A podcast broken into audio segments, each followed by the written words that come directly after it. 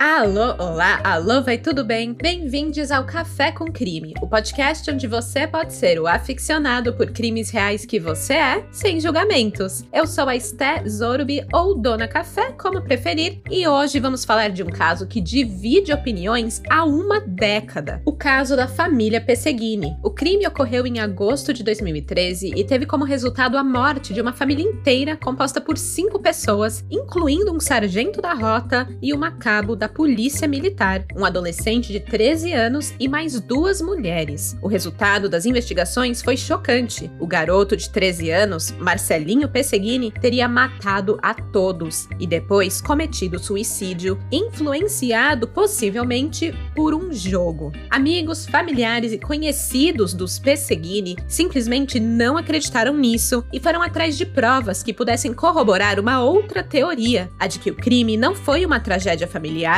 e sim um ataque criminoso contra a cabo da PM, a mãe de Marcelo, por ter denunciado um esquema de corrupção dentro da Polícia Militar. Se preparem para ouvir os dois lados dessa investigação do jeito que vocês gostam, cheio de detalhes e com mais de uma hora de história. Esse caso é mega conhecido e por isso foi indicado por muitos crimezeiros, como a Renata Freire, Kimberly Souza e Fernanda Medeiros, além dos arrobas Erivelto Lucas Costa, X Ideia, Anjosias, Raquel R. Nunes, Necrosada, Iris S. Camargo, Underline Rosimeire Chaves, E. Luiz, Ciane Simão, Peixoto Mares, Raíssa Silva, Tiago Frens, Mirelinha Underline Camila, Costa Camis. E é isso, quase fiquei sem ar.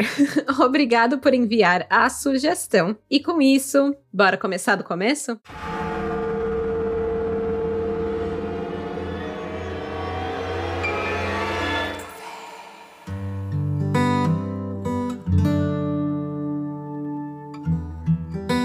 Eles moravam numa casa verde, Melhor dizendo, duas casas verdes. A família Bovo Pesseguini tinha um terreno na rua Dom Sebastião, número 42, na Brasilândia, zona norte de São Paulo. Em uma das casas verdes daquele terreno, morava o sargento da rota Luiz Marcelo Pesseguini, de 40 anos, a esposa dele, a cabo da Polícia Militar Andréia Regina Bovo Pesseguini, de 35 anos, e o filho do casal, Marcelo Eduardo Bovo Pesseguini, de 13 anos, carinhosamente conhecido conhecido por Marcelinho. Já na outra casa verde, do outro lado do corredor do quintal, morava a mãe de Andréia, avó de Marcelinho, a dona Benedita Oliveira Bovo, de 65 anos, e a irmã dela, ou seja, tia-avó de Marcelinho, a dona Bernadette Oliveira da Silva, de 55 anos. As casas verdes ficavam em uma rua simples, no começo de uma ladeira, protegidas por um portão branco de metal, desses de garagem de carro, e também eram cercadas por um muro branco meio sujo. O muro não era muito alto, e quem quisesse conseguiria pular.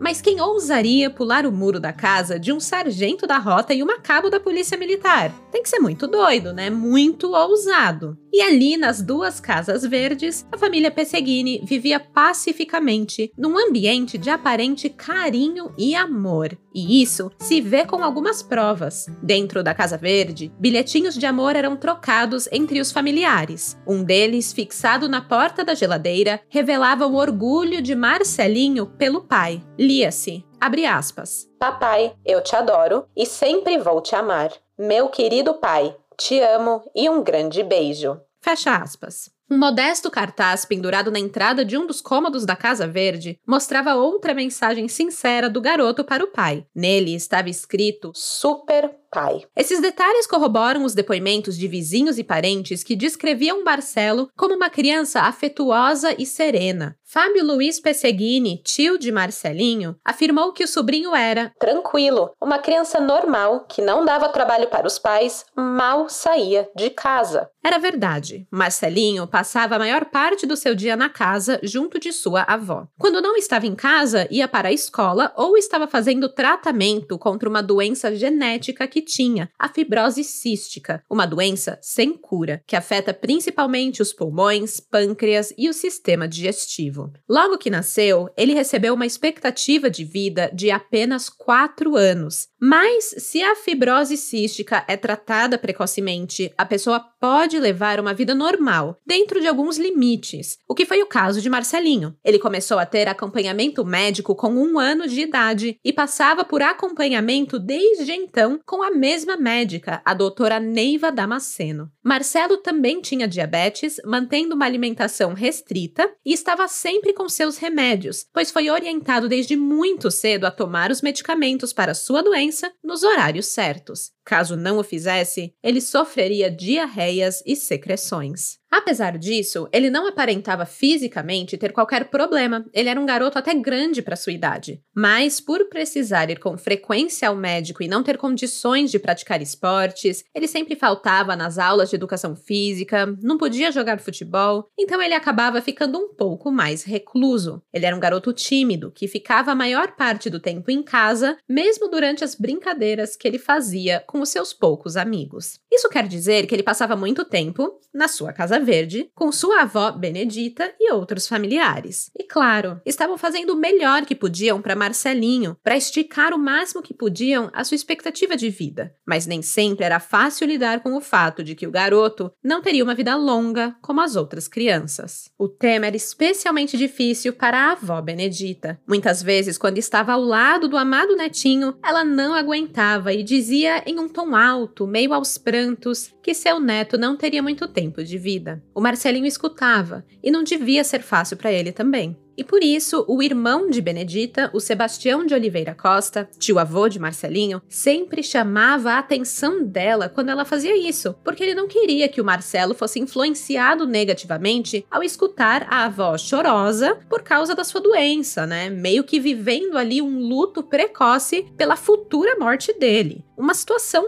muito delicada, como vocês podem imaginar. E por isso mesmo, Marcelinho era bastante protegido pelos pais, principalmente por Andréia. A diretora do colégio Estela Rodrigues, onde Marcelinho estudava, se chamava Maristela Rodrigues. O colégio deve ser dela, da família dela, né? Ela conta que quando Marcelinho foi matriculado lá aos 5 anos de idade, em 2006, a Andréia mencionou a ela que estava entregando em suas mãos a sua maior preciosidade, relatando que o menor sofria de uma doença degenerativa e que talvez não tivesse expectativa expectativa de vida além dos 18 anos. Vocês podem imaginar, né? A Andréia e o Luiz queriam o melhor para o filho e que esses 18 anos dele valessem a pena, fossem vividos com qualidade, com segurança, com amor. Eles sabiam das limitações do menino e o protegiam desse sofrimento. Não queriam ver o filho ficando sem ar, tendo problemas digestivos, diarreias muito fortes no meio da escola. Ele precisava comer o seu lanche especial, tomar os seus remédios. Então, muitas vezes isso significava que o Marcelinho precisava viver numa bolha, né? Era meio que da escola para casa, da casa para escola escola e era isso. Não que os pais fossem controladores nem nada, mas estavam visando ali o melhor para a saúde e para a vida do filho.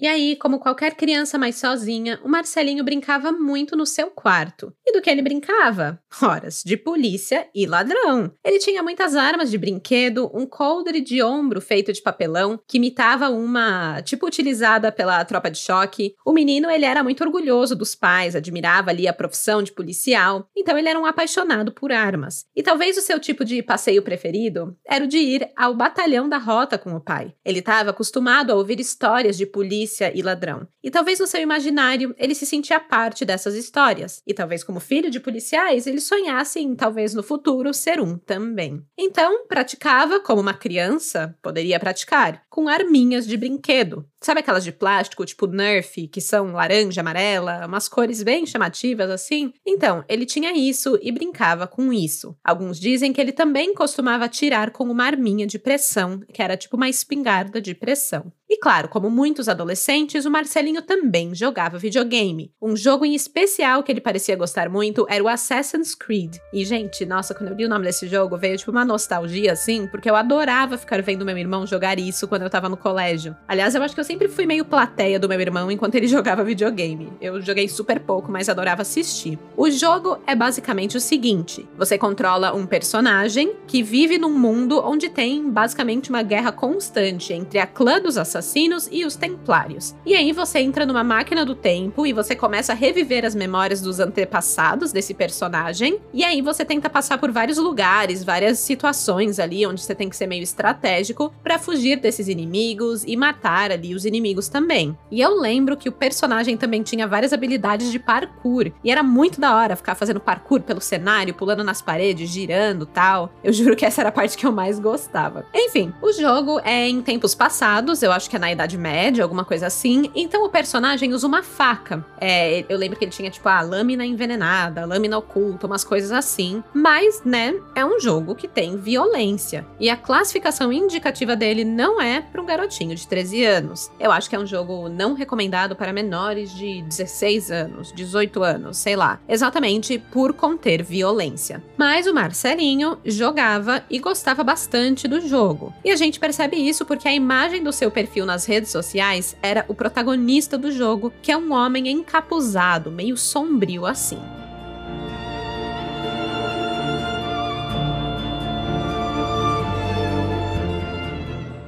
Então, recapitulando, Marcelinho tinha uma doença genética sem cura, passava bastante tempo brincando sozinho e jogava videogames. Apesar de tudo, ele parecia ser uma criança com comportamento e atitudes normais. A diretora Maristela alega que ele sempre teve um bom rendimento escolar e era um garoto dócil, alegre, com boas relações com os colegas e com o corpo docente do colégio. Andréia e Luiz, claro, acompanhavam o desenvolvimento do filho de perto, sempre participando de atividades relacionadas à escola. Eles eram muito participativos e atuantes, eram pais realmente presentes. O casal em si parecia ser um casal forte, com um bom relacionamento. Eles eram vistos por amigos próximos como um casal muito apaixonado, que sempre se davam bem e formavam uma família feliz, apesar das dificuldades com a saúde de Marcelinho que eles enfrentavam. Essa superação da família Pesseguini chamou a atenção do capitão da PM, o Laerte Dias, que trabalhou com a Andrea por dois anos. Ele admirava a Andrea e a definia como uma funcionária exemplar, dizendo: Excelente funcionária, alegre, trabalhadora e esforçada. Mesmo a gente sabendo deste problema do filho, o primeiro parecer médico é que ele viveria quatro anos, ela tinha o astral lá em cima. Andréia era uma pessoa muito benquista em seu trabalho, uma mulher íntegra, em um ambiente que nem sempre era fácil ser assim. Em meados de 2013, surgiram denúncias sobre policiais militares que estariam envolvidos em um esquema de furtos e roubos de caixas eletrônicos. Segundo o deputado estadual Major Olímpio Gomes, a Andréia foi convidada por policiais militares para participar desse esquema. O comandante do 18º Batalhão da Polícia Militar, o coronel Wagner Dimas, que era o batalhão ali onde onde a Andrea trabalhava, ele também afirmou o mesmo em uma entrevista. A Andrea foi convidada para o crime, mas ela recusou participar dessa proposta de formação de quadrilha. Claro que recusou, pois era uma funcionária exemplar, né, uma funcionária íntegra. Então ela não apenas recusa, como denuncia ao seu superior os colegas que a haviam convidado. E assim, segundo o comandante Dimas, Andrea ajudou nas investigações, confirmando que existia envolvimento de PMs em furtos a caixas eletrônicos. No dia 5 de agosto de 2013, uma segunda-feira, nem o sargento Luiz Pesseguini ou a cabo Andrea Bovo Pesseguini apareceram no trabalho. Isso era algo muito raro, principalmente porque o Luiz comandaria naquele dia às 5 da manhã, um pelotão para fazer uma investigação dentro de um presídio em Presidente Prudente, no interior de São Paulo. Ele não aparece para sua missão e o pelotão vai sem ele. Da mesma forma, Andréia também não vai trabalhar, gerando um estranhamento aos seus colegas da Polícia Militar. Quando ligam e ninguém atende, o soldado João Batista da Silva Neto, que era vizinho e colega de trabalho de Andréia, resolveu a procurar em casa. Isso era por volta das duas da tarde. Ele encontrou o portão branco daquela casa verde fechado, assim como a porta, e pela janela percebeu que as luzes estavam apagadas. O Corsa prata de Andréia não estava na garagem, indicando que talvez ela tivesse saído e trancado a casa. Nada fora do comum. Então, ele vai embora. Entretanto, Andrea continuava não atendendo as ligações dos seus colegas de trabalho. Quando das 6 horas da tarde, o policial retornou à Casa Verde, na rua Dom Sebastião, em Brasília, e dessa vez encontrou a porta da cozinha aberta e as luzes acesas. João nota também uma mochila cinza no chão em frente à segunda Casa Verde daquele terreno. Tudo estava muito estranho. Os seus instintos de soldado gritavam que aquilo poderia ser um assalto, um roubo. Então ele decide solicitar apoio de outros policiais militares. Nesse mesmo momento, chega ao portão da casa 42, na rua Dom Sebastião, o Edilson, filho de Bernadette, a tia-avó de Marcelinho, que morava na segunda Casa Verde naquele terreno. Ele tinha passado o dia inteiro ligando insistentemente para a mãe de 55 anos, mas ela não atendeu. Preocupado, ele foi até a casa verificar se estava tudo bem. E quando chega e vê ali o soldado João, também preocupado com Andréia e estranhando ali toda aquela situação, o Edilson resolve pular o muro branco e sujo que cercava o terreno. A primeira coisa que fez foi verificar a mochila que estava em frente à casa de sua mãe. Ali, encontrou uma faca de cortar carne, seis rolos de papel higiênico, roupas e um revólver pequeno. Com a chegada do apoio policial, adentram a Casa Verde e se deparam com uma chacina. As cinco pessoas residentes daquele local estavam mortas.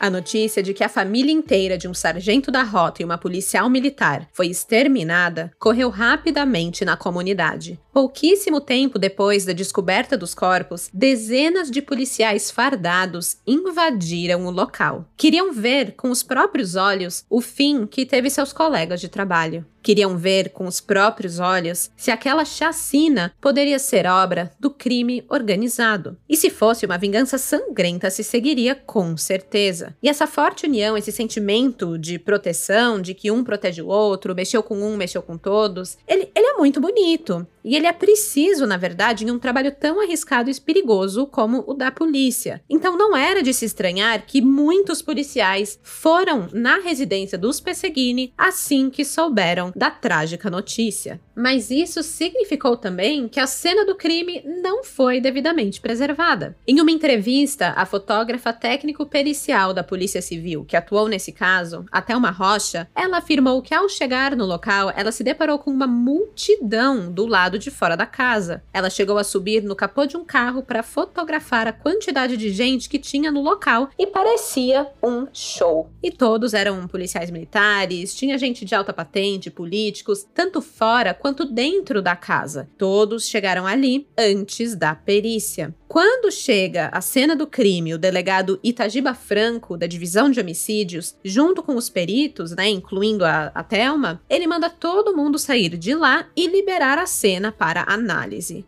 Mas até aí já estava tudo mexido. Um exemplo que a Thelma deu nessa entrevista foi a seguinte: na pia tinham muitos copos, e quando ela foi fotografar, ela viu um PM colocando um copo ali, pois ele tinha acabado de beber água, e muitos outros tinham feito a mesma coisa, bebendo água de cena de crime, gente. É meio bizarro assim, né? A Thelma até conta uma, uma coisa engraçada: que na hora que ela viu isso, ela virou pro cara e falou: Você sabia que tinha veneno nos copos? Né? Porque, né? Como assim você sai pegando coisa de uma cena do crime sem saber o que tem ali, né? A não ser que eles sabiam. Mas aí, plantando dúvidas aqui. Mas enfim, até uma Flock riu desse momento, disse que era brincadeira, claro que não tinha veneno nem nada, e continuou ali o seu trabalho de fotografia. Mas o que ela pôde verificar, obviamente, é que era impossível dizer qual era o estado inicial da cena antes da chegada da perícia. Já tinha muita gente mexendo nas coisas ali. Por conta disso, a Associação dos Peritos Criminais do Estado de São Paulo criticou esse grande movimento de pessoas na casa da família Bovo Pesseguini. Eles afirmaram que o trabalho dos peritos poderia ter sido prejudicado por causa da aglomeração de pessoas na cena do crime. A advogada da família Pesseguini, a doutora Roseli Soglio, também contestou a perícia feita no local, dizendo que a cena do crime pode ter sido mexida antes da chegada dos peritos. E ela questionou também quem garante que ninguém modificou o local. Esse questionamento surge em grande parte porque a conclusão dos investigadores, apenas 10 minutos depois de entrar na Casa Verde da família Pesseguini, foi chocante. O caso não se tratava de um extermínio, um ataque criminoso vindo de fora. O caso se tratava de um quádruplo homicídio seguido de suicídio, sendo o autor do crime o garoto de 13 anos, Marcelo Pesseguini. Em entrevista, a fotógrafa e perita Thelma Rocha afirma que, mesmo ela vendo como a cena do crime estava cheia de gente e meio que alterada, ela tem certeza que Marcelinho foi o autor do crime. Assim que o delegado Itagiba mandou todos saírem do local, a Thelma presenciou a ordem que ele deu a seguir. Ele pediu para todos os investigadores, eram uns seis ali no local, darem uma volta pela casa e analisarem a cena e voltarem ali para dar a própria opinião, baseada, claro, nos fatos observados ali, né, sobre o que teria acontecido. A grande maioria fez a afirmação final de que tudo indicava ser homicídio seguido de suicídio. E o que eles observaram foi o seguinte: os corpos foram encontrados em duas casas, nas duas casas que ficavam naquele mesmo terreno. Na casa da frente, encontraram o sargento Luiz, em seus pijamas, morto com um tiro na nuca. Ele estava de bruços em um colchão na sala, em posição de que dormia quando foi morto. Andréia também estava de pijamas e de joelhos nesse mesmo colchão na sala, em posição de submissão, com os braços em frente à cabeça, o que sugere que ela estava acordada quando foi morta. O Marcelinho estava caído também na sala próxima aos pais, em cima de uma pistola, tendo o seu dedo, já com rigidez cadavérica, no gatilho da arma. Ele segurava a arma com a mão esquerda e o disparo foi feito em sua cabeça, também do lado esquerdo. O menino estava calçado de tênis, ou seja, provavelmente não estava indo dormir ou dormindo no momento da sua morte. Na segunda Casa Verde foram encontrados os corpos de Benedita e Bernadette. Elas estavam no mesmo quarto, em camas diferentes, em posição de quem estava dormindo, mas elas não estavam com roupas próprias de dormir. Ambas estavam vestindo calças jeans, um detalhe que chamou a atenção do coronel Telhada, ex-comandante da rota. E lembram do soldado João, que foi o primeiro a chegar no local do crime? Bem, ele conta que ao adentrar a residência, o seu olhar treinado logo percebeu a arrumação da casa. Havia dinheiro em cima dos móveis, nenhuma porta ou janela estava arrombada, não havia sinais de luta, tudo estava em seu devido lugar, tanto na primeira como na segunda Casa Verde. Com essa primeira análise da cena do crime, a equipe policial saiu dali já com uma certeza: não houve a atuação de grupo criminoso. Se fosse um crime encomendado, teria acontecido alguma briga, talvez até troca de tiros na casa, já que estamos falando da residência de dois policiais treinados. Mas, como disse o delegado Itagiba Franco, não foi isso que evidenciamos. Houve ali alguma coisa muito particular, muito familiar. É uma afirmação difícil de digerir, que traz muitas dúvidas, principalmente para os familiares que vivenciavam o amor e o carinho daquela família. Para quem vê de fora, parece algo até surreal. Na rua onde a família morava, a tristeza tomou conta. Vizinhas lembravam como a família era normal, como não brigavam, e ainda descrevem o Marcelinho como uma criança muito amada. Uma professora de Marcelo, em uma postagem nas redes sociais, lembrava a última aula que deu para o menino. Conversei, brinquei, dei risada, dei um abraço tão gostoso e agora acabou. Está sendo muito difícil, uma dor que não se explica. Os corpos da família Bovo Pesseguini foram velados no cemitério de Getsemane, em Anhanguera. A tia-avó, a Bernadette, foi sepultada ali mesmo, enquanto Luiz, Andréia, Benedita e Marcelo foram todos enterrados no cemitério Parque das Palmeiras, em Rio Claro, no interior paulista, no dia 6 de agosto de 2013. A cerimônia fechada contou com a forte presença de policiais militares, sendo os corpos escoltados por viaturas da rota. Com aquelas cinco pessoas, também era enterrada a verdade, pois até hoje a chacina da família Pesseguini é rodeada de dúvidas. A polícia trabalhou desde o primeiro momento com a hipótese de que Marcelo Eduardo Bovo Pesseguini, de 13 anos, foi responsável pelas mortes do seu pai, um sargento da rota, de sua mãe, uma cabo da polícia militar, de sua avó e de sua tia-avó. Com o desenrolar das investigações, mais tarde surgiram provas periciais que sustentavam essa versão. Porém, familiares, amigos e conhecidos da família rejeitam essa hipótese, não somente por dizer que o garoto era carinhoso e não cometeria o crime, mas por terem feito uma investigação paralela e desvendado provas que parecem ir no sentido contrário da investigação oficial. Vamos analisar as duas versões a seguir, o que concluiu o inquérito policial e as provas apresentadas pela defesa da família Pesseguini.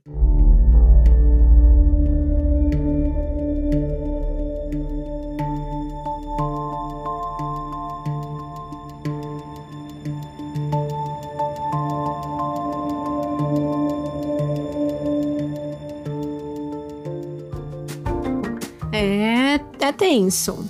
Ainda tem muita história pela frente, mas respire fundo, tome um gole do seu café e escute esse recadinho. O podcast agora recebe apoio de ouvintes através do Apoia-se. Sim, apenas lá no Apoia-se você pode fazer uma assinatura mensal no valor que você quiser 5, 10, 15, 20 e com isso você tem acesso a episódios exclusivos. Então, para você que um episódio a cada 15 dias não basta, essa é uma boa opção. Você ganha um episódio a mais por mês. Além disso, tem outros benefícios que você pode descobrir acessando o Apoia-se. O site é o seguinte: apoia.se barra café com crime. Eu vou deixar o link na descrição desse episódio. É apoia.se barra Café com Crime. Saiba que o seu apoio fez esse podcast ser possível. Muito obrigada. E pronto, recadinho dado.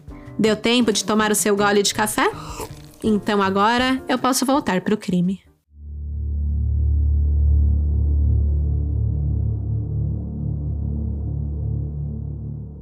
Vamos começar pela versão oficial, a versão que resultou do trabalho da Polícia Civil, da Polícia Militar e da Perícia. Através dos fatos que eu vou detalhar para vocês a seguir, todos chegaram à mesma conclusão: de que Marcelinho matou a família e depois cometeu suicídio. De volta à cena do crime, um ponto importante para a polícia foi o estado da casa. Foi notado que as portas das casas não foram arrombadas. Apenas o portão da garagem estava aberto, mas aí não tem como saber se alguém abriu, se foi forçado, se não foi, porque, como eu já mencionei, policiais militares transitavam por ali antes da perícia chegar. Então, o portão já estava aberto no momento da análise da cena. Como as portas não estavam arrombadas e a casa parecia estar em ordem, sem sinais de luta ou tentativa de defesa, defesa, deduziu-se que quem cometeu o crime já estava lá dentro. Era alguém conhecido da família. Descartavam assim a possibilidade de vingança. Nas palavras do coronel Benedito Meira, nós descartamos possibilidade de retaliação por parte de facção. A casa não estava revirada. Não há sinais de arrombamento. Ali na Casa Verde também encontraram duas armas. Uma era a pistola calibre 40 de propriedade da Polícia Militar e estava de posse da cabo Andréa Regina Bovo Pesseguini. Ao menos seis disparos foram efetuados dentro da casa, sendo todos compatíveis com uma pistola 40. Um tiro em Luiz, um em Andréia, um na avó Benedita, dois na tia-avó Bernadette e um em Marcelo. Todos os seis estojos encontrados na cena eram da pistola 40. E aliás, esses estojos foram recolhidos e alinhados em cima de uma cômoda. Não se sabe se foi pelos PMs que entraram na casa antes da perícia ou se pelo próprio assassino, no caso supostamente Marcelinho. O fato é que essa pistola de calibre 40 foi encontrada embaixo do corpo de Marcelinho, empunhada pelo adolescente por sua mão esquerda. O laudo de confronto balístico confirmou que as as balas que assassinaram cada pessoa da família Pesseguini teriam saído daquela pistola que pertencia a Andrea e foi encontrada embaixo do corpo do menino, empunhada por ele. Então aqui já se tinha uma confirmação da arma do crime e foi uma arma que era de posse da família. A segunda arma foi encontrada dentro de uma mochila que foi identificada como sendo de Marcelo e estava na garagem, do lado de fora da casa. Ali dentro acharam roupas, rolos de papel higiênico, uma carteira com 350 reais, uma faca e um revólver enferrujado calibre 32 da marca Taurus, além de potes contendo projéteis de chumbinho para arma de pressão. Acreditavam que essa mochila estava preparada ali para uma possível possível fuga de Marcelinho. Ok, agora vamos para outro fato. A família morreu no domingo à noite e os corpos só foram encontrados na segunda-feira por volta das 6 horas da tarde. Como ninguém, naquele domingo à noite ou de madrugada, ouviu os sons dos disparos da arma. Afinal, foram diversos disparos, no mínimo seis, mas podem ter sido até 18. Então, como que ninguém ouviu nada? Ninguém ligou para a polícia? Para sanar essa dúvida, peritos fizeram testes com tiros dentro da casa na rua Dom Sebastião. Dois aparelhos que medem ruído foram instalados em casas vizinhas e, em seguida, vários disparos foram dados com uma arma semelhante à utilizada no crime, uma pistola 40. Um perito constatou que, de fato, os disparos poderiam sim ter sido ouvidos pelos vizinhos. Então, bora falar com os vizinhos. Dona Zenália Souza, que morava ali na rua Dom Sebastião, prestou depoimento onde afirmou que ouviu, na noite de domingo para segunda-feira, dois disparos de arma de fogo com um intervalo aí de dois segundos entre cada um deles, mas que ela não conseguiu identificar de onde vinham. A dona Zenália foi até a janela da sua casa para dar uma olhadinha, mas ela não notou nada de estranho na casa dos vizinhos, apenas que a luz da sala da casa dos Pesseguini se acendeu. Sem ouvir qualquer gritaria ou pedido de socorro ou qualquer outro som que pudesse gerar um alerta, ela saiu da janela e voltou para suas atividades.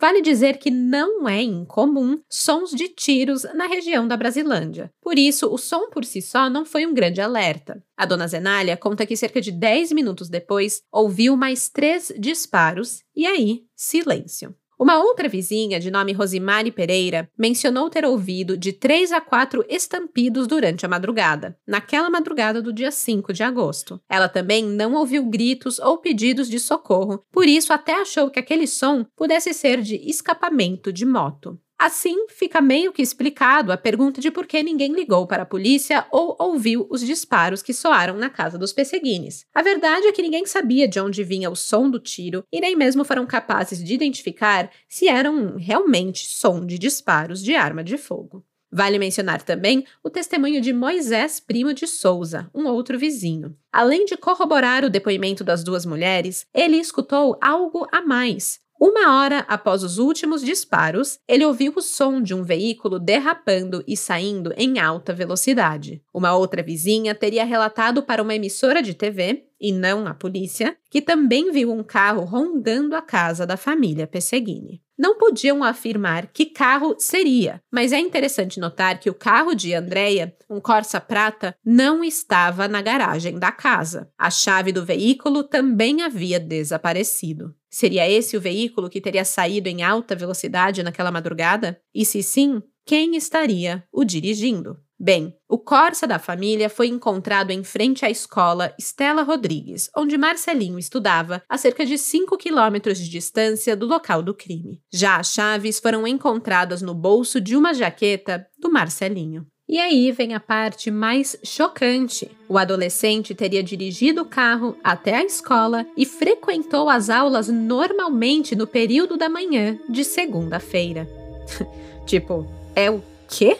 Pois é, concluíram que Marcelo dirigiu o carro após os crimes, pois existem imagens de câmeras de segurança da escola e da região próxima que mostram o Corsa Prata de Andréia em movimento. Apesar de não dar para ver claramente quem é a pessoa que está no volante, a polícia concluiu que seria Marcelo. As câmeras mostram uma pessoa estacionando o Corsa a 1h15 da madrugada de segunda, dia 5 de agosto, nas proximidades da escola. A pessoa sai do carro após as 6h30 da manhã com uma mochila nas costas e entra na escola. A qualidade do vídeo é baixa, gente. É assim uma frustração, porque não dá para você confirmar, não dá para você ver com exatidão que essa pessoa que se vê nesse veículo e tal é Marcelo. Mas, segundo a polícia, a pessoa tinha altura compatível com a do menino. Além do fato óbvio dele ter saído do carro e caminhado em direção à escola onde Marcelinho estudava. Então, assim, era o horário da aula, ele foi para a escola, deve ser ele. Segundo o delegado do caso, um amigo do Marcelo também o teria reconhecido nas imagens. Bom, dá para refutar essas imagens? Dá, claro. E a defesa da família Pesseguini o faz. Eu conto para vocês sobre isso mais à frente. O que não dá para negar é que o Marcelo Pesseguini foi sim para a escola na segunda-feira, no dia 5 de agosto de 2013, no período da manhã, quando a sua família inteira já estava assassinada. Tanto testemunha quanto documentos comprovam isso. De documentos, temos uma atividade em sala, uma lição passada por uma professora, que foi feita por Marcelo, tem o seu nome e a data, dia 5 de agosto de 2013, marcado ali no papel. Além disso, na mochila havia um papel de orientação aos pais que foi entregue aos alunos naquele dia. Então, Marcelo foi para a escola. De testemunhas, são várias que alegam ter visto Marcelo na escola naquele dia. Era o primeiro dia de aula depois das férias de julho, e tanto amigos como professoras, como outros funcionários da escola tiveram contato com Marcelo e testemunharam sobre esse dia. Silvana da Cunha, inspetora da escola, notou que naquela segunda-feira, por exemplo, o Marcelo chegou mais cedo do que de costume. Era de regra ele vir para a escola pela perua escolar, mas nesse dia ele chegou de outra forma, mais cedo, o que chamou a sua atenção. Silvana também ouviu comentários de que o motorista da perua escolar teria passado na casa de Marcelo para pegá-lo, né? Mas que ninguém atendeu. Mas, tirando isso, o dia de Marcelo, no geral, foi comum. A diretora do colégio, a Maristela Rodrigues, ela disse que o comportamento de Marcelo foi normal na escola e que ele participou de todas as atividades da mesma forma. Nas suas palavras, ela diz: ele participou de todas as atividades propostas e teve o mesmo jeitinho carinhoso com seus professores e funcionários em geral. Não apresentou qualquer tipo de comportamento anormal. A professora de Marcelo, chamada Ana Paula Alegre, disse que não notou nada de estranho no garoto naquela segunda-feira. Ele tinha o mesmo bom comportamento de sempre e a única coisa é que ele tinha esquecido o material da aula, pois, segundo o próprio Marcelo, havia trocado a mochila, pois tinha viajado e, por engano, trouxe a mochila usada na viagem. Por isso, ele precisou pedir folhas de papel emprestado. A orientadora pedagógica de Marcelo, a Cleusimar, corrobora essa história. Além dessa pequena estranheza, o Marcelo também fez um pedido peculiar. Ele solicitou autorização para sair sozinho da escola. O Marcelo ele só podia sair com autorização dos pais ou da avó, além de também um amigo da família às vezes dar carona ou, né, pela perua. E naquele dia, o Marcelo ele foi embora da escola acompanhado desse pai, desse desse amiguinho dele, né, o seu amigo Alan. O Marcelo afirmou que ele tinha autorização da sua mãe para isso e até mostrou o molho de chaves do carro, dizendo que era o carro da sua mãe. O Alan, o amigo de Marcelo, ele também disse que não notou nada de estranho no seu coleguinha. A única coisa que ele percebeu foi que Marcelo havia trocado de mochila e não tinha levado o seu lanche. E lembrem-se que Marcelo era um garoto com alimentação restrita e sempre levava o seu próprio lanche, porque ele não podia comer qualquer coisa ou ficar sem comer por conta, né, dos seus problemas digestivos. O amigo notou a falta do lanche. Isso diz muito sobre como Marcelo tinha padrões muito bem estabelecidos que até os seus amigos sabiam. Nem todo mundo, entretanto, concordou que o comportamento de Marcelo foi bom e normal naquele dia. Segundo dois colegas de escola, o Marcelinho teria confessado, minutos antes do início da aula, naquela segunda-feira, que ele havia matado a sua própria família. Mas os colegas levaram isso como uma brincadeira e não deram muita atenção àquela bobeira que o Marcelo disse. A um deles, o Marcelo ainda teria feito um convite, fugir juntos de carro. Para mostrar que ele falava sério, o Marcelo teria mostrado ao amigo um cartão de crédito que pertencia à sua avó, como falando: Ó, oh, eu tenho como bancar a nossa fuga. O convite de uma fuga também foi feito para uma amiga da escola que era filha da coordenadora pedagógica do colégio. A ela, o Marcelo mostrou a chave do carro da mãe e disse que também estava portando uma arma e perguntou para a coleguinha se ela não queria ver.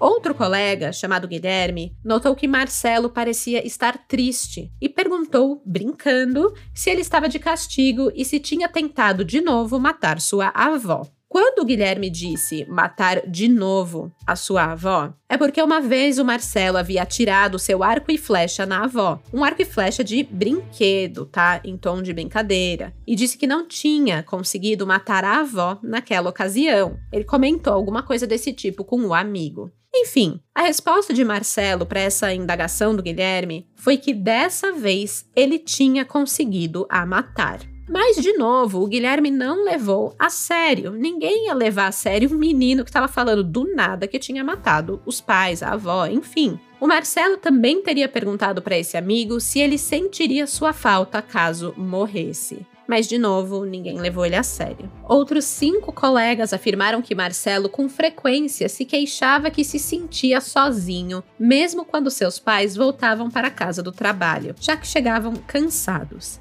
Na saída da escola, o Marcelo se sentou próximo a um colega e disse que os pais o haviam abandonado, que a vida dele estava uma bosta, que os pais dele estavam brigando muito e que ele daria um jeito nisso e que iria se matar no dia seguinte. Ele comentou diversas vezes durante o dia que aquele seria o seu último dia de aula. No fim do período escolar matinal daquela segunda-feira, o Marcelo pediu carona para voltar para casa ao pai do seu amigo Alan, o Adilson Francisco. O amigo da família aceitou levá-lo para casa, mas no caminho, ainda na rua da escola, o Marcelo apontou para o Corsa Prata parado na rua e falou que era o carro de sua mãe. Ele então pediu para Adilson parar o carro porque ele queria pegar a chave de casa que estava dentro do veículo. O Adilson faz como foi pedido, mas não notou o que Marcelo de fato pegou de dentro do Corsa de Andréia. Vale lembrar que por volta desse horário, o soldado João estava passando lá na casa de Marcelo para checar se estava tudo bem com Andréia, e foi então que ele encontrou a casa fechada e com a luz apagada. Talvez por pouco ele não cruza com Marcelo chegando de carona com Adilson. Ao chegar na rua Dom Sebastião, o Marcelo deu tchau para Alan e Adilson, pedindo para que ele não buzinasse pois o seu pai estava dormindo. Ele então abre o portão branco de metal da garagem com o controle remoto e tira a mochila das costas, deixando-a no chão da garagem do lado de fora. Marcelo entrou na Casa Verde pela porta da cozinha, a deixando aberta, e acendeu a luz. Chegando em casa, ainda com o tênis que foi para a escola, o Marcelinho se depara com aquela cena sangrenta e decide cometer suicídio, atirando no lado esquerdo da própria cabeça, ao lado dos corpos de seus pais. Foi assim que o soldado João e o primo Edilson encontraram a casa dos Pesseguini poucas horas depois.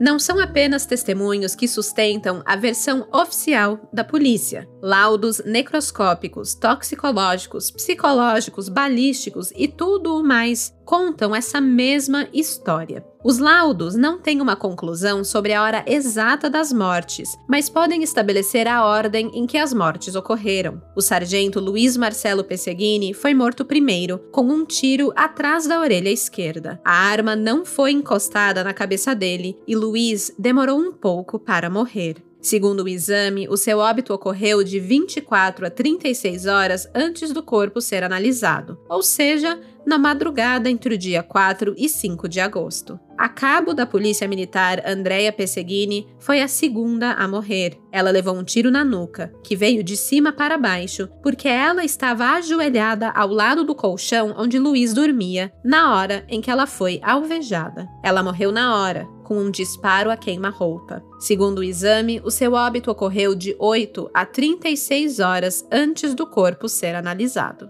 A avó do menino, a Benedita de Oliveira Bovo, foi a próxima. Ela levou um tiro a queima-roupa na boca. Ela também agonizou antes de morrer. A última vítima foi a tia-avó Bernadette Oliveira da Silva, morreu com dois tiros. O primeiro atingiu o rosto, um pouco acima do maxilar. O disparo foi feito a uma distância entre 50 e 75 centímetros. O segundo acertou a região entre o nariz e a boca. Ela também agonizou antes de morrer. A perícia apontou ainda que o menino Marcelo Pesseguini atirou na própria cabeça com sua mão esquerda. Segundo a polícia, ele era canhoto. A bala entrou do lado esquerdo e saiu do lado direito pouco acima da orelha. A arma estava encostada na cabeça e ele morreu na hora. Segundo o delegado Itagiba Franco, o pai foi morto dormindo. A mãe correu para socorrer pelo barulho e também foi morta. Em seguida, as duas familiares que estavam dormindo na casa ao lado. A informação que tivemos é que ambas faziam uso de remédios fortes para dormir e elas não perceberam que estariam sendo mortas naquele momento. Esse é um ponto importante.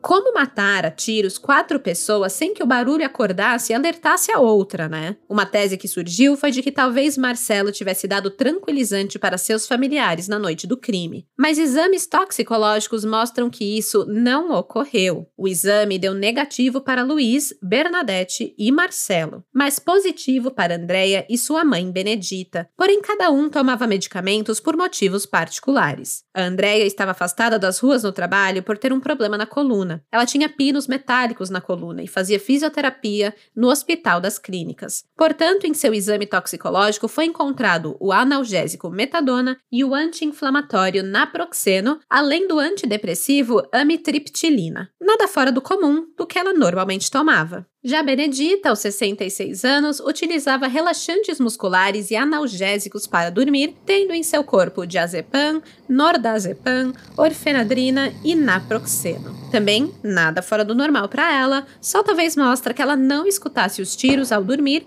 e por isso não foi alertada, por isso que ela não acordou com o barulho da casa ao lado. O fato de Bernadette ter levado dois tiros mostra que possivelmente ela escutou algo e meio que tentou se levantar, se movimentar e por isso acabou levando dois tiros pelo movimento que fez. Já Luiz estava dormindo em um colchão na sala quando foi alvejado. A Andrea teria escutado o tiro e correu do quarto para ver o que aconteceu na sala. O Marcelo teria se escondido e, quando viu a mãe ajoelhada no colchão, antes dela ter tempo de perceber que o marido estava morto, ela levou um tiro na nuca. Foi tudo muito rápido. E por isso, Marcelo teria conseguido matar quatro pessoas numa mesma noite, no mesmo terreno, sem criar nenhum tipo de alerta com o barulho dos tiros. Mas Marcelo era realmente capaz de atirar?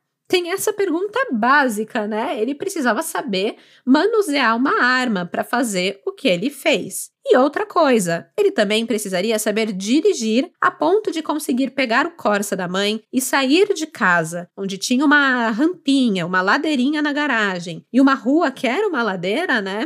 Ele teria que conseguir fazer tudo isso logo depois de cometer os crimes com aquela adrenalina toda que estaria no seu corpo. Ele seria capaz? Ele conseguiria? Essas perguntas são todas respondidas através de testemunhas. Não tem como, né? Não tem um, um, exame que comprove se ele sabia dirigir ou se ele sabia atirar, enfim, são testemunhas. Fica aí meio que um diz que me disse, né? Mas vamos lá, estamos falando da versão da polícia primeiro. Então, de acordo com essa versão, sim, a resposta é sim para as duas perguntas, com base em testemunhas. Marcelo sabia atirar e sabia dirigir. A Polícia Civil ouviu uma vizinha da família Pessigini que diz ter presenciado por diversas vezes Marcelo colocando e tirando o carro da garagem da casa. O soldado João, o amigo da família que morava ali na mesma rua e chegou primeiro na cena do crime, ele também alegou que Andréia e Luiz ensinaram o filho a dirigir e que o adolescente tirava o carro da família todos os dias da garagem, tendo ele presenciado isso umas duas vezes. Quanto a saber atirar,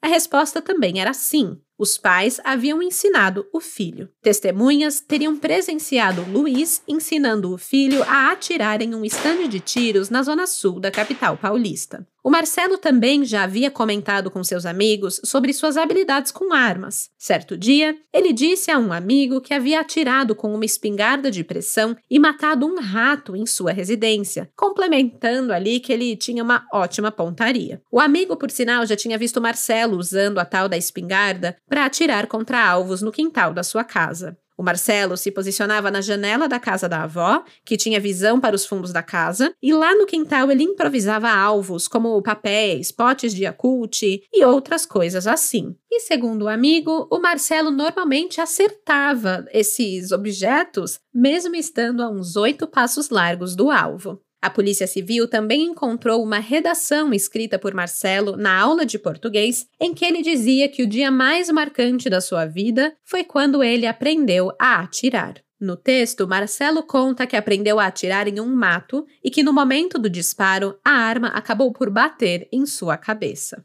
O delegado Itagiba citou que Marcelo tinha 1,60 de altura e não era um garoto franzino, apontando que ele tinha plenas condições de manipular uma arma. Com essas questões resolvidas, pelo menos segundo a polícia, e com provas periciais apontando para Marcelo, os investigadores focaram em entender as motivações do garoto para o crime. Muitas testemunhas, como professoras, colegas, vizinhos e familiares, afirmavam que ele era um garoto carinhoso, tímido, tranquilo, até dócil. Um garoto que amava os pais, que tinha orgulho deles então, por que o adolescente cometeria esse crime, mataria a família toda e depois tiraria a própria vida? Acontece que, segundo alguns outros depoimentos colhidos pela polícia, Marcelinho não era tão carinhoso e inocente como alguns acreditavam. O garoto tinha seu lado sombrio.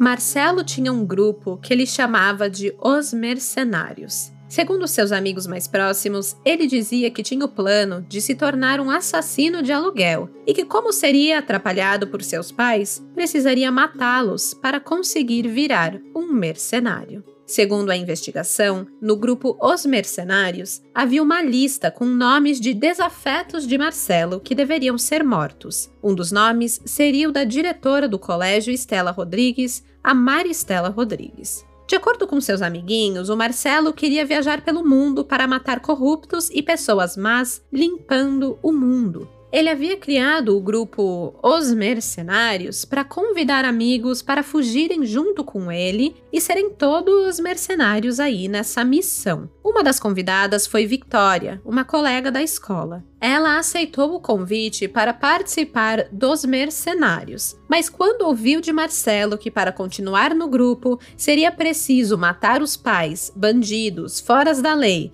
e a diretora da escola, ela resolveu abandonar o grupo. Já para o amigo Marcos, o Marcelo havia dito que um dos objetivos dele era fugir de casa e matar os pais. O amigo Alan mencionou que Marcelo tinha o sonho de ser matador de aluguel e que, inclusive, tinha um plano elaborado para isso. Matar os pais durante a noite, quando ninguém veria nada, e fugir com o carro dos pais para morar em alguma construção abandonada.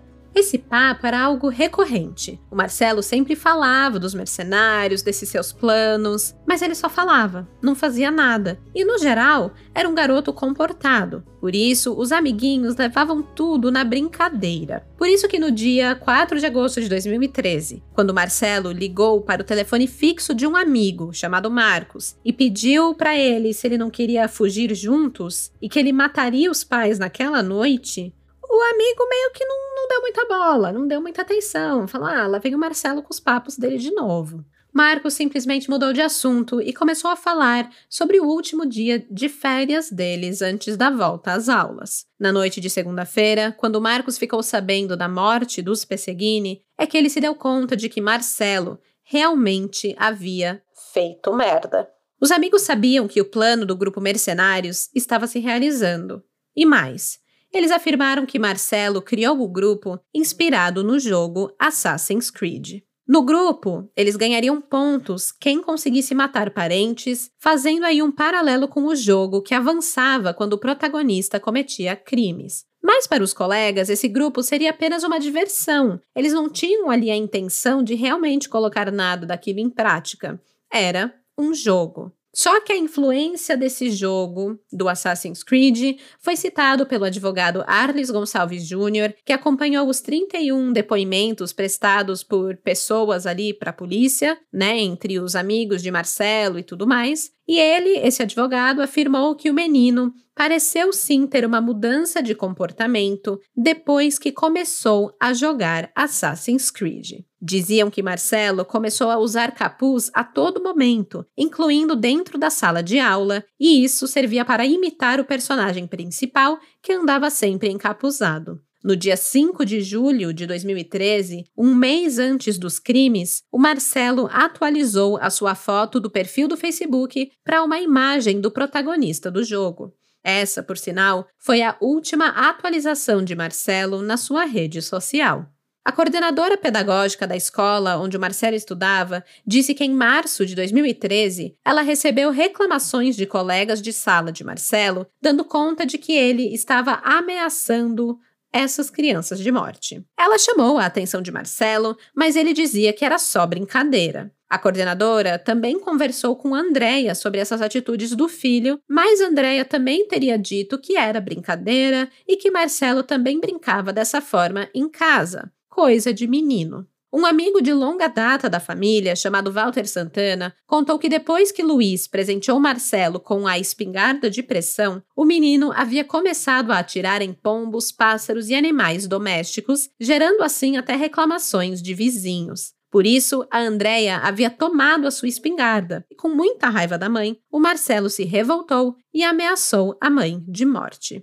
Para entender o lado psicológico do garoto e, consequentemente, as motivações do crime, a investigação contou com um laudo psiquiátrico post-mortem de Marcelo Pesseguini, elaborado pelo psiquiatra forense Guido Palomba. Palomba teve acesso aos depoimentos de quase 50 pessoas e também requisitou laudos técnicos. Ele concluiu que Marcelo pretendia matar o pai e a mãe desde março de 2013. O Guido Palomba aponta como motivação para o crime uma psicopatologia, um transtorno mental que o adolescente possuía. Segundo ele, Marcelo teve falta de oxigenação no cérebro quando criança e desenvolveu uma encefalopatia, uma síndrome que pode levar o portador a cometer violentas selvagerias, segundo o médico. Para Guido, ao jogar jogos que incitavam violência, o Marcelo acabou adubando esse terreno fértil na sua mente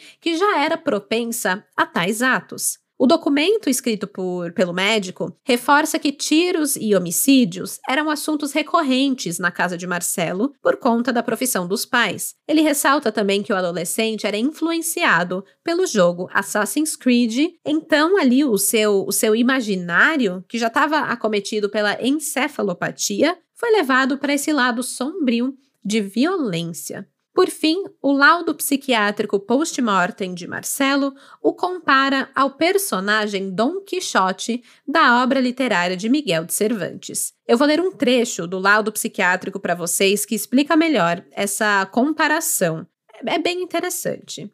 Abre aspas. Recordando, Dom Quixote perdeu a razão depois de ler muitos livros de cavalaria, Marcelo, depois de muitos videojogos e partiu para se tornar um cavaleiro errante, o Marcelo, justiceiro errante. O automóvel de Marcelo no lugar do cavalo rocinante, a faca e o revólver em vez da lança e do escudo. Sancho Pança, o escudeiro, seria os amigos da escola, convidados no dia seguinte. A saída de Dom Quixote de um lugar dela Mancha, tal qual Marcelo de casa. E ainda mais, o fim de ambos é igual em um ponto. Ao retornarem ao lugar de origem, sentiram-se fracassados. Porém, o cavaleiro andante morreu de tristeza e o justiceiro andante se suicidou. Fecha aspas.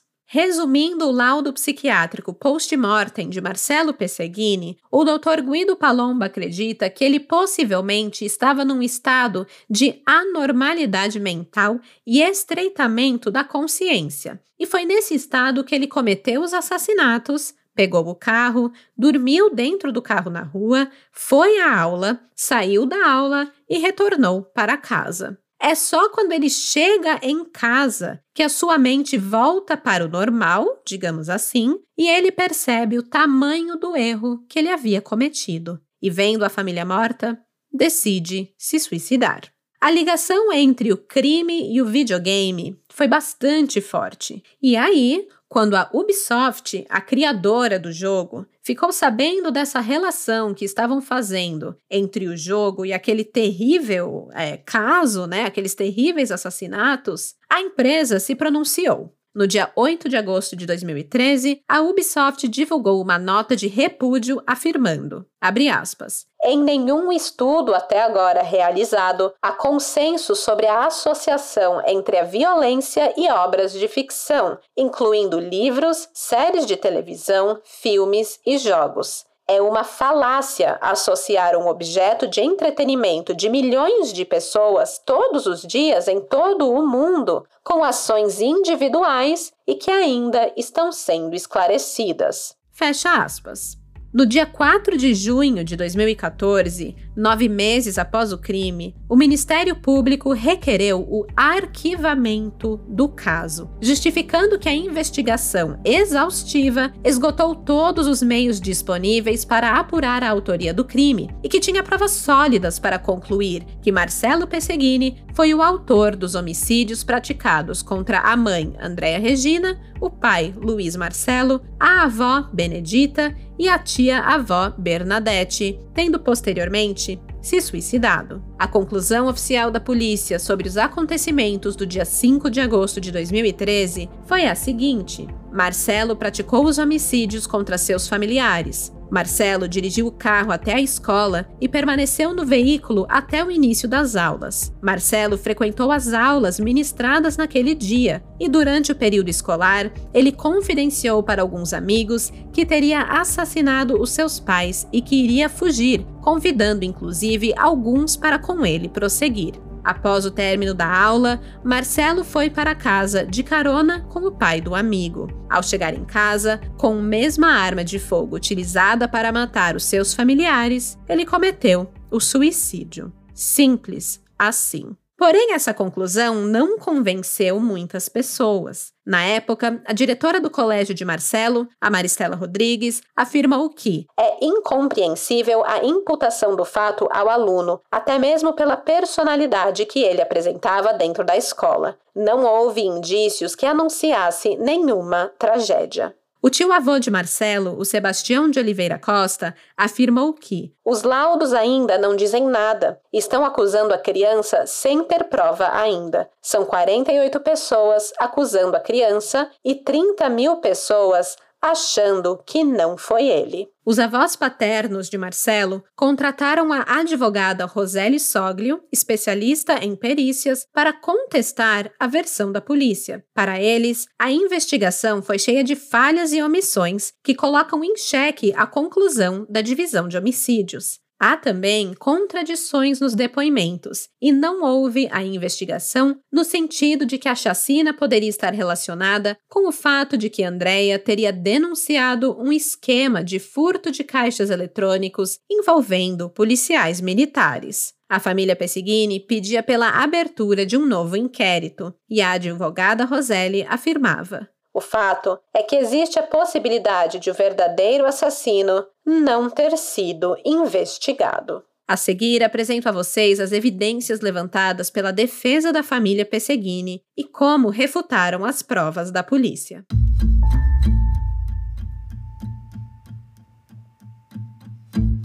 Tudo começou com perguntas. Ao ler o inquérito, a advogada anotava questionamentos e solicitava ao Ministério Público respostas. Foram dezenas e dezenas de perguntas. Algumas questões foram as seguintes: Segundo a defesa, testemunhas afirmam que viram uma moto com dois indivíduos em frente da casa de Luiz pulando o muro no dia do crime, mas a situação foi ignorada. As manchas de sangue encontradas nas paredes são incompatíveis com tiros efetuados por alguém da altura de Marcelinho. O sargento Luiz Marcelo teria que estar às 5 da manhã no batalhão da rota para uma operação. Ele não apareceu e ninguém foi atrás. Além disso, ligações e mensagens recebidas no celular de Luiz antes de o corpo ser encontrado foram totalmente apagadas. As imagens das câmeras de segurança, incluindo as gravadas pela escola infantil em frente ao colégio em que Marcelinho estudava, não foram incluídas no inquérito e continham informações importantes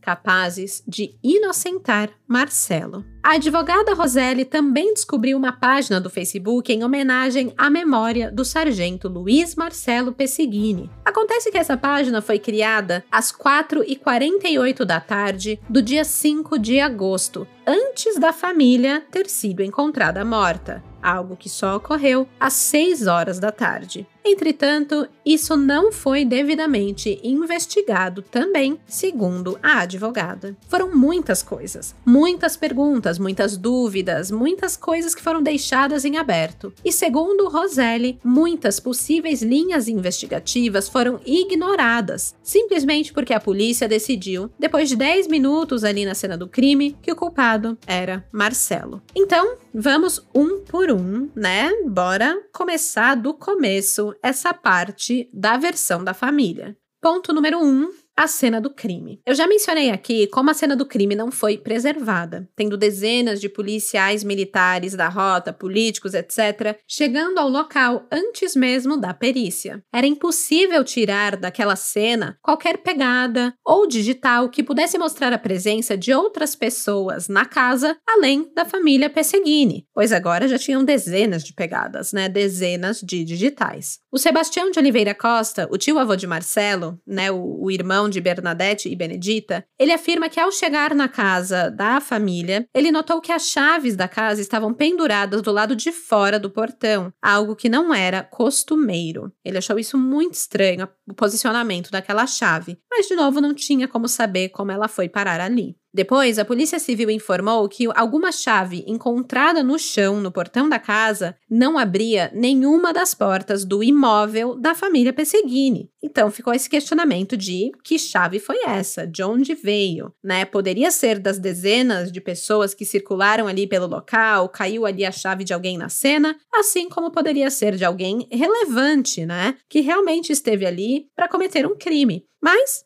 Nunca saberemos, pois a cena não foi preservada. Também foi levantada uma dúvida em relação à arrumação da casa, essa arrumação que foi descrita pelo soldado João Neto, né? A sua primeira impressão ao entrar na casa foi de como tudo estava organizado, com dinheiro em cima dos móveis, nenhuma porta ou janela arrombada, e foi por conta dessa arrumação que ele descartou qualquer atuação de grupos de criminosos. A dúvida levantada pela advogada Má Oliveira, que destrinchou o caso por sua conta própria na internet, foi a de que a arrumação não eliminava a atuação de grupos criminosos. Muito pelo contrário. Se um grupo foi ali com a missão de exterminar uma família, por que que levariam o dinheiro que estava em cima dos móveis? Ou por que que roubariam qualquer outro objeto da casa? Por que que tirariam as coisas do lugar? Não faria sentido. Eles chegariam, exterminariam e iriam embora. O próximo tópico muito questionado e também altamente polêmico é o exame residuográfico, conhecido também como exame de pólvora. Esse é aquele teste feito é, nas mãos de pessoas suspeitas de terem disparado uma arma de fogo. O teste ele tem como objetivo coletar resíduos que ficaram na mão das pessoas depois que a arma disparou. Esse exame ele foi feito na mão de todas as cinco vítimas da chacina e os resultados foram negativos, inclusive na mão de Marcelo. Para a defesa, isso poderia potencialmente significar que Marcelo não atirou a arma. Mas, segundo técnicos, um resultado negativo é bastante comum em se tratando de disparo de pistola, onde os gases né, da, daquela carga explosiva eles são expelidos pela lateral da arma e não pela parte de trás e acabam não deixando vestígios na mão do atirador. Esse teste ele é, na verdade, bastante debatido porque é comum dar um falso é, negativo, não, não é muito confiável, digamos assim, não é uma prova extremamente conclusiva, apesar de ser uma prova importante. Além do mais, apesar de se falar muito sobre esse teste de pólvora negativo na mão do Marcelo como algo que serve ali para provar que ele não atirou, posteriormente, as amostras retiradas das mãos das vítimas foram analisadas com um microscópio eletrônico e aí sim se teve um resultado positivo para a mão do Marcelo e negativo para as outras vítimas. A informação é da doutora Norma Bonacorso, comandante da Polícia Científica na época do caso. Ok, tópico 3. As imagens das câmeras de segurança. E esses aqui, gente, vocês vão pirar. A defesa estava tentando buscar explicações para o fato dos vídeos, que, como eu falei, são de baixíssima qualidade, não chegarem a mostrar claramente Marcelo. Mas, mesmo assim, esses vídeos têm um peso gigantesco para o caso. Em um deles, um desses vídeos, é apenas visto o Corsa Prata passando na rua, sem mostrar absolutamente mais nada, é só o carro passando na rua e aí alegam ali o Marcelinho indo em direção à escola. Só que não dá para ver quem está dirigindo, ou nem mesmo quantas pessoas estão no carro. Além do mais, a defesa conseguiu outros vídeos da região por onde o carro passou e pode constatar que o Corsa Prata, em certo momento, para em uma esquina e pisca a lanterna quatro vezes, como se estivesse mandando ali algum tipo de sinal, algum código. E segundos depois disso, dois carros pretos passam pelo Corsa em baixa velocidade. Esse vídeo não foi periciado. Quatro anos após o crime, a advogada Roselli também contratou um perito estadunidense chamado Mark Andrews para analisar esses vídeos. O técnico da Law Enforcement and Emergency Services Video Association fez um parecer chocante. Segundo ele, as imagens da câmera de segurança que mostram Marcelo saindo do carro da mãe e indo à escola foram manipuladas. De acordo com o laudo, faltam trechos no período marcado como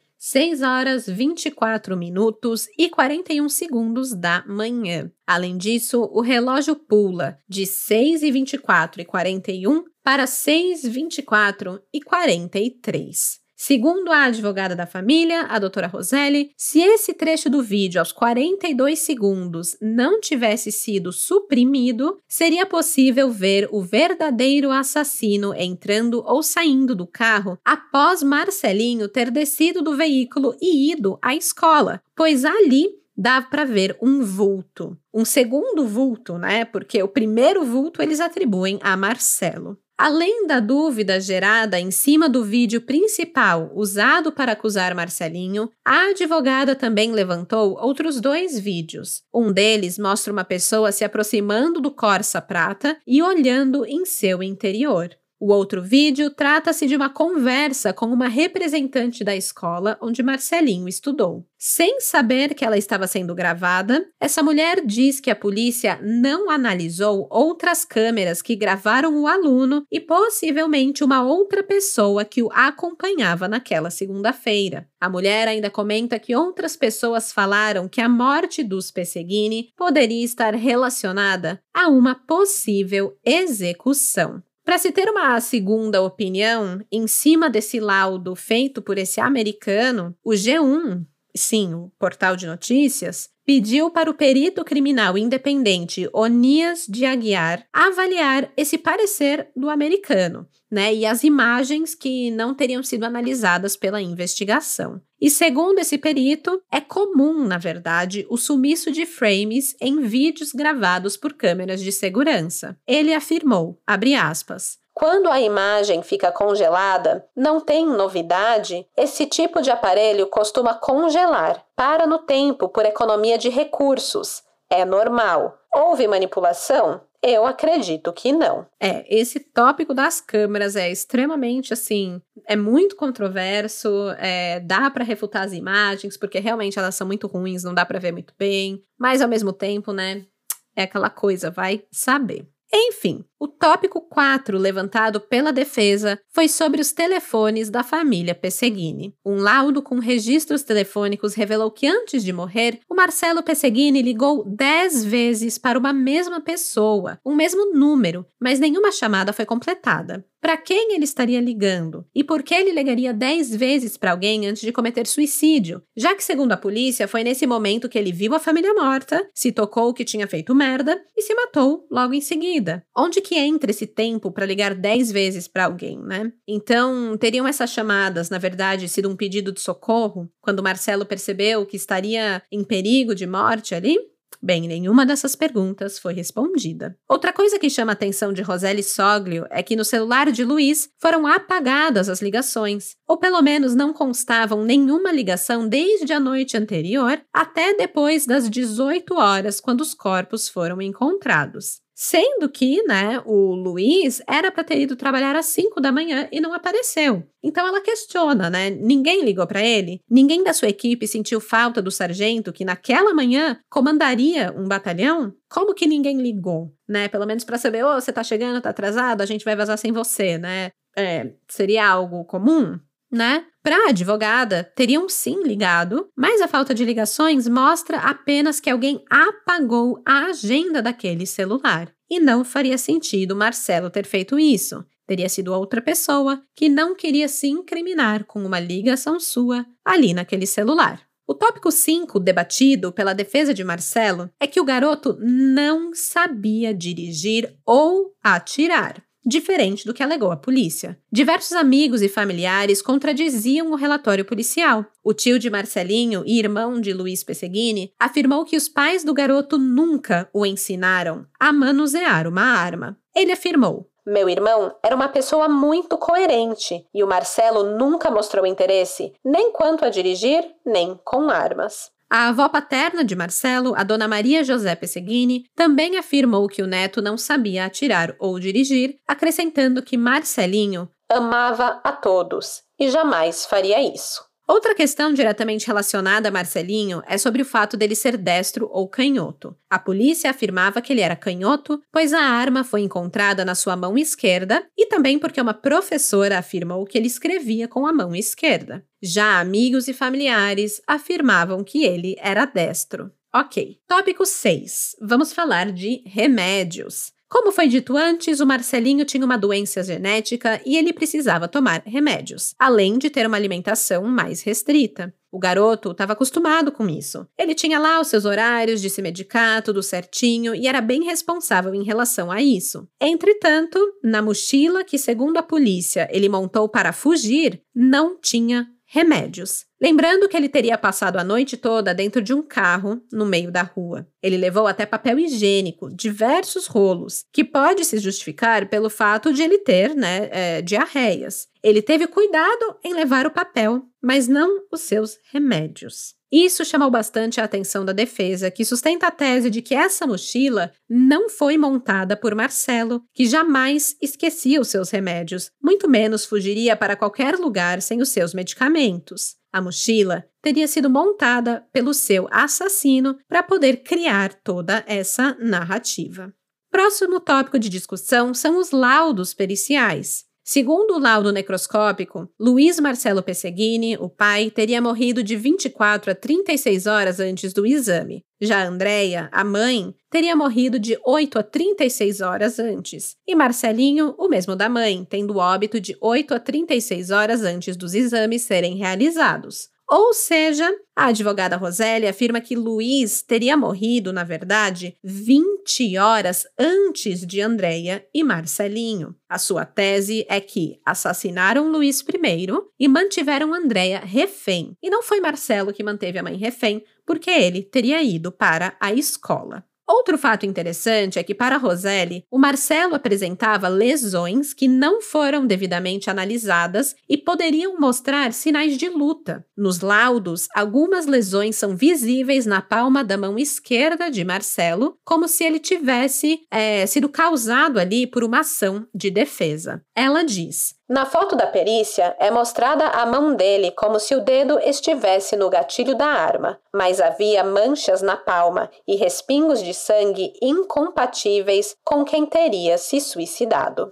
A perícia também não teria informado nos documentos que a calça de Marcelo estava rasgada e com manchas de sangue, outro sinal aí de uma possível luta. A pouca qualidade do laudo também chamou a atenção do médico legista Jorge Sanguinetti. O especialista alagoano ficou conhecido após ter defendido a tese de duplo assassinato do ex-tesoureiro Paulo César Farias, o caso PC Farias, né? E da sua namorada Susana Marcolino em 1996 em Maceió. Ele afirmou que ficou chocado com as falhas no processo e que não quer Viver num país onde os inquéritos não sejam éticos, não tenham apuração correta, não fiquem ao bel prazer das autoridades. Por isso, Jorge Sanguinetti resolveu fazer um documento contestando a perícia feita no caso Pessigini e enviou para a promotoria. Ele fez isso de forma independente, tá? Sem ter nenhuma relação aí com os avós é, paternos ou com a advogada, né, da, da família Pesseguini. O seu parecer como médico legal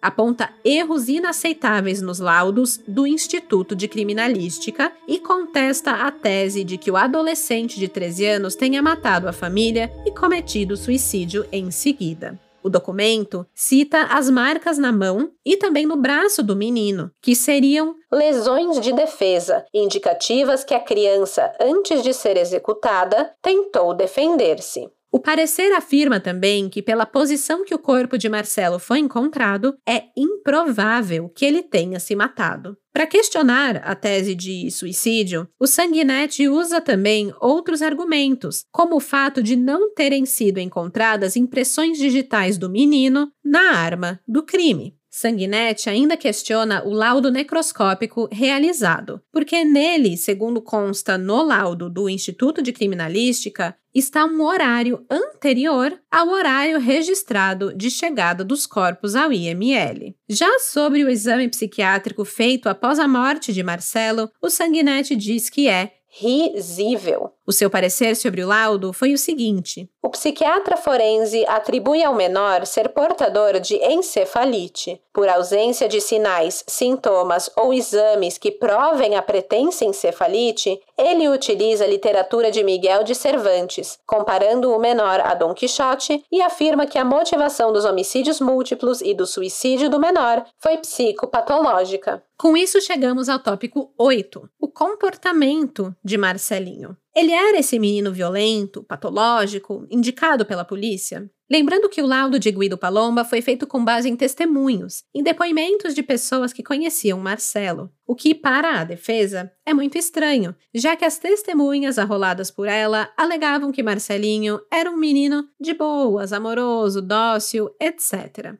Aliás, uma dessas testemunhas precisou lançar uma nota para a imprensa dizendo que não havia alterado seu depoimento e não tinha se contradito para a polícia em relação ao comportamento de Marcelo. Essa testemunha foi a diretora do Colégio Estela Rodrigues, a Maristela Rodrigues. No dia 21 de agosto de 2013, a sua nota explicativa afirmava: abre aspas. Diferentemente do que vem sido veiculado em alguns meios de comunicação, a diretora do colégio Estela Rodrigues não alterou ou contradisse qualquer das declarações dadas ao DHPP na oportunidade de seu depoimento. O aluno Marcelo Eduardo Bovo Pesseguini sempre apresentou comportamento calmo e atitudes normais. Era um garoto dócil, alegre, com boas relações com os colegas e com o corpo docente do colégio. Portanto, contrariando o publicado pela imprensa, a diretora do colégio não divulgou nota ou deu depoimento afirmando que o adolescente em questão passou a apresentar comportamento estranho nos últimos meses. Fecha aspas. Em uma reportagem, o psiquiatra forense Daniel Martins de Barros alegou que é muito incomum e muito atípico esse tipo de crime estar vinculado a um menino de 13 anos das condições de Marcelo. Se for Marcelo realmente o autor dos crimes, é o raro do raro do raro. A rigor, não se pode afirmar que uma criança é psicopata, pois ela está em processo de formação de caráter. É muita irresponsabilidade afirmar algum diagnóstico a esse menino nesse momento. E agora chegamos ao ponto principal da defesa. Se não foi Marcelo, então quem foi? A defesa de Marcelo Pesseguini acredita que a resposta está na corrupção da polícia.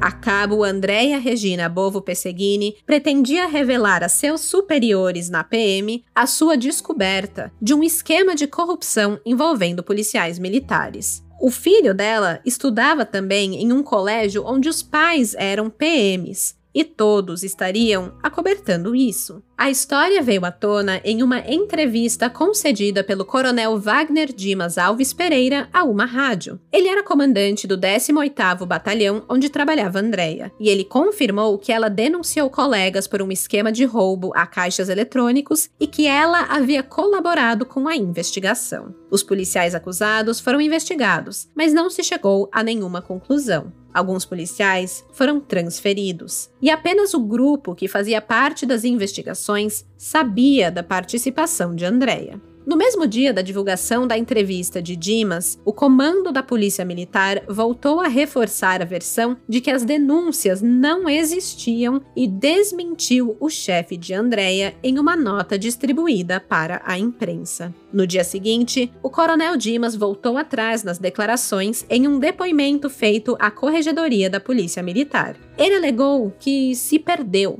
na entrevista. E assim, pouco tempo depois, o coronel foi afastado do comando do 18º Batalhão porque ele se encontra em tratamento de saúde. Segundo a Polícia Militar, o oficial teria pedido para ser inscrito no Programa de Apoio ao Policial Militar, um serviço de atendimento psicológico da corporação. No mesmo mês, o deputado estadual Major Olímpio Gomes disse que recebeu de policiais da própria Zona Norte a informação de que a cabo Andréia foi convidada por colegas para participar do furto de caixas eletrônicos. E assim, ele confirmava o que foi dito pelo coronel Dimas anteriormente. O major afirmou que, se houve o erro de não haver o registro oficial da denúncia, não quer dizer que o fato não existiu. Para o major, o coronel Dimas voltou atrás na sua declaração na corregedoria após ter sido pressionado pelos seus superiores, e ele acredita que a possibilidade da participação de policiais no crime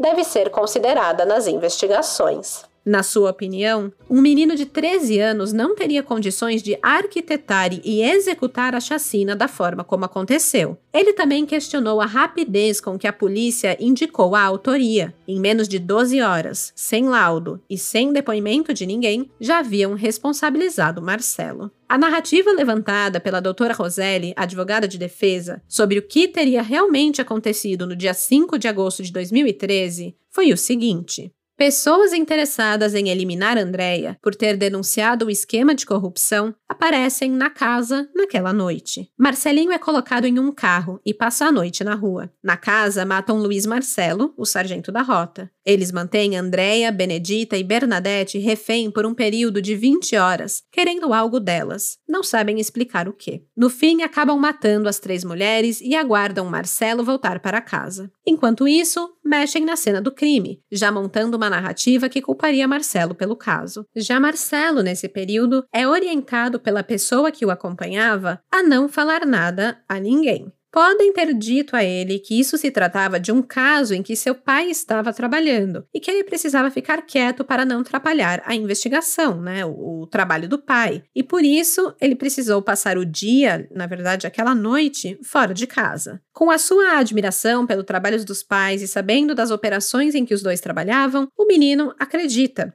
e obedece. Ao sair da escola, ele vê o carro da mãe ainda estacionado ali, mas sem ninguém dentro. Pede para o amigo que deu carona parar para conferir se tinham deixado algo ali para ele e se realmente o carro estava vazio. Ele então volta para casa e, ao entrar, encontra a cena do crime. Ele tenta lutar contra o assassino de sua família, mas acaba morto também com um tiro na cabeça. Os criminosos montam a cena que culpabiliza o menino e saem dali. Essa é a história. Muitos detalhes dessa versão são vagos, mas o intuito da defesa nunca foi dar uma narrativa fechada que resolvesse o caso, e sim mostrar que existem outras possibilidades, outras linhas investigativas que foram ignoradas, falhas na investigação policial, e que, no mínimo, existe dúvida sobre a autoria do crime, e, portanto, Marcelo Pesseguini não poderia ser culpado. Com base nos levantamentos de novas provas, a advogada Roselli solicitou a reabertura do caso.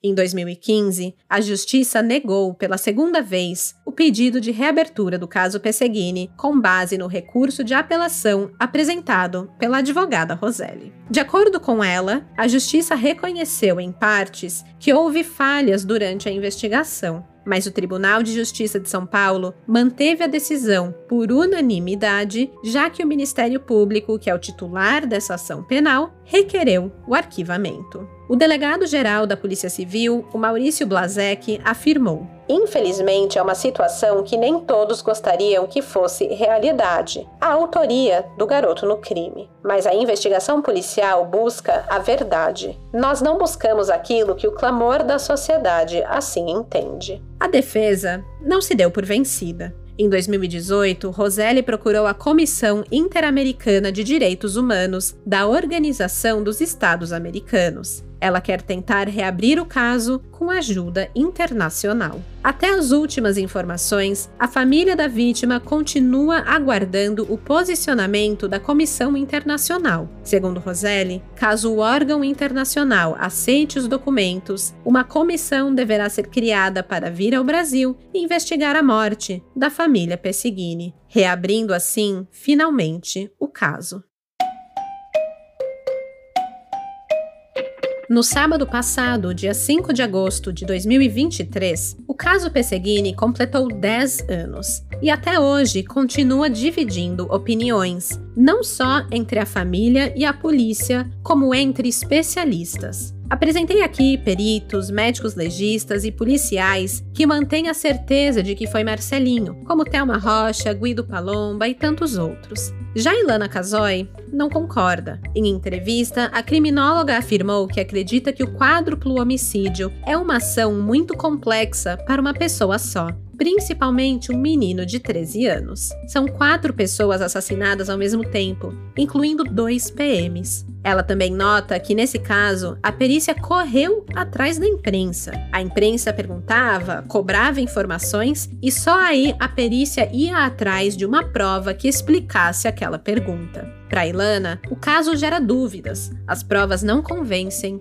e, no mínimo, existe dúvida sobre a autoria. Mas vale ressaltar que ela também menciona que não trabalhou no caso, não leu o processo, então ela realmente dá essa entrevista com uma visão de espectadora em relação ao que é público sobre o caso. E aqui fica a minha pergunta. Chegando ao final desse episódio, tendo escutado argumentos dos dois lados, qual é a sua percepção sobre o que aconteceu com a família Pesseguini? Para as pessoas mais visuais, eu aconselho vocês a correrem lá no Instagram, o arroba Café com Crime, porque eu vou postar amanhã, quinta-feira, as fotos relacionadas a esse caso. Tem fotos da família, da cena do crime, de algumas evidências, dos vídeos do carro. Vou botar tudinho lá e talvez isso ajude ajude você a visualizar melhor o caso. Então, dá uma olhada lá e aproveita e deixa nos comentários a sua opinião sobre esse caso tão polêmico e misterioso. Eu volto com um novo episódio daqui a 15 dias. E até lá, tenham câmeras de segurança de boa qualidade no seu portão. Porque de desgraça, já basta esse podcast. Tchau, tchau! Esse episódio foi escrito, produzido e apresentado por mim, Stephanie Zorbi, com sonorização e edição de áudio de Luigi Calistrato e pesquisa de Ana Ferrari e minha, Stephanie Zorbi. As fontes de informação utilizadas foram o inquérito policial publicado no Diário de Justiça do Estado de São Paulo, o portal de notícias G1, isto é, R7, o programa Encontro com Fátima Bernardes, a revista Veja SP, o portal Terra, o jornal Estado de Minas, Diário do Litoral, Correio 24 Horas, Correio do Estado, UOL Notícias, Folha de São Paulo, o Estadão e o documentário Caso Pesseguini, do Investigação Criminal, produzido pela Mídia Land.